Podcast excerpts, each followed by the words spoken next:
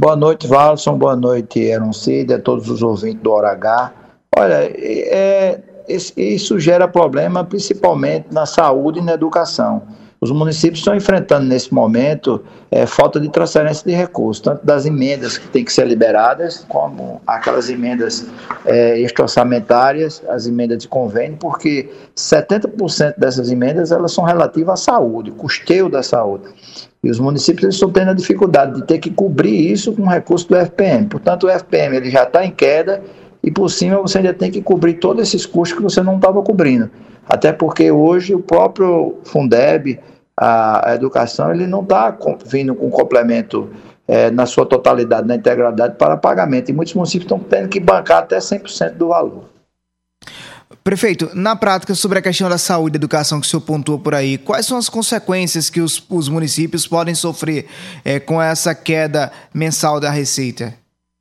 Olha, é, muitas vezes prejudica até o serviço, né? O prefeito fica impossibilitado de algumas ações ele poder exercer, porque ele, tem, ele dentro do FPM é recurso próprio, é recurso para ele fazer é, investimento na área de, de, de infraestrutura, até para pagamento, até para pagamento de folha também, que às vezes ele usa o dinheiro, mas não para cobrir né, valores que está em deficiência da própria saúde e da própria é, é, educação. Portanto, ele gera problema nesse sentido. Pode haver demissão de pessoas para poder controlar a folha de pagamento, né? E aí não vai gerar um bom serviço. A nossa preocupação é essa: o município não pode ficar sem recurso, ele tem que aumentar a, a, os valores, ter mais recursos. Então, então essa, essa queda da receita do FM, por exemplo, pode resultar em demissões dos municípios? Eles têm relatado isso ao senhor?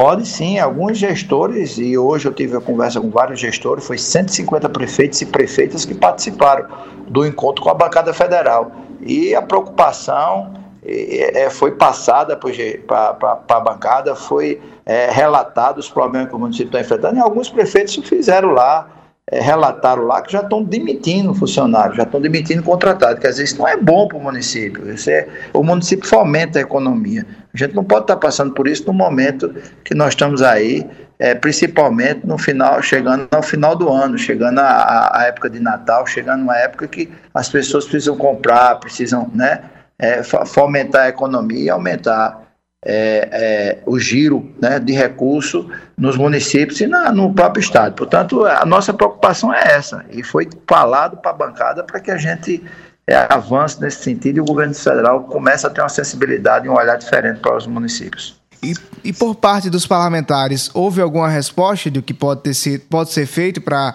solucionar esse problema?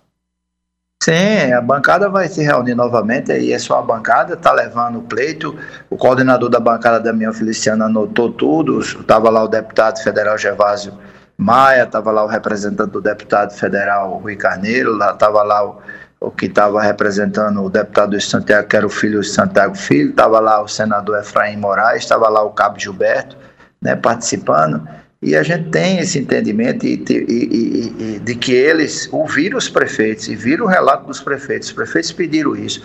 E às vezes é muito difícil você fazer isso em Brasília, porque não vão uma quantidade dessa toda de prefeito numa semana só para a gente fazer uma reunião dessa lá. E aqui na Paraíba foi feito. E vamos fazer mais, e vamos cobrar.